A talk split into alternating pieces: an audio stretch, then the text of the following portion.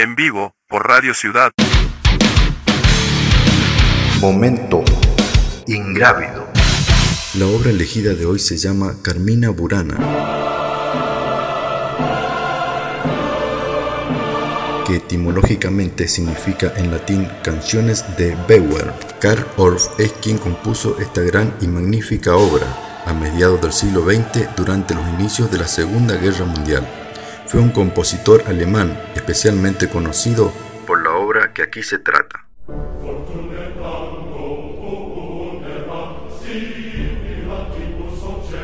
Este trabajo se basó en una colección de cantos giolardos. Estos eran conocidos como intelectuales errantes o revolucionarios. Es un manuscrito encontrado en el año 1803. Está compuesto por 300 rimas y escrita en su mayoría en latín.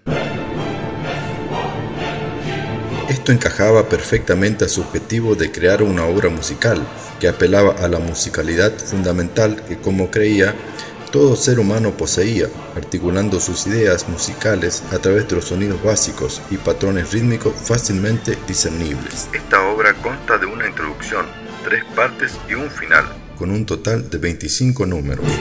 Tuvo un gran éxito en Alemania, teniendo su primera representación en la ciudad de Frankfurt. Su contenido hace gala al gozo por vivir y al particular interés a los placeres terrenales, el amor carnal, al goce de la naturaleza.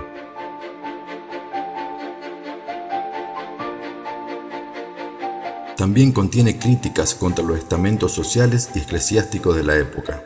Es también una colección de caracteres laicos en la época medieval. El juego, el vino y el amor eran los principales pilares en su temática. O Fortuna es el primer número de esta obra, la cual fue interpretada por varios artistas, por ejemplo por la banda de gothic metal Derion en su álbum The Yard. Y en relación al mensaje de esta obra, me despido con esta frase de un gran filósofo. La clave de una vida feliz trata de acumular la mayor cantidad de placeres y reducir al máximo el dolor.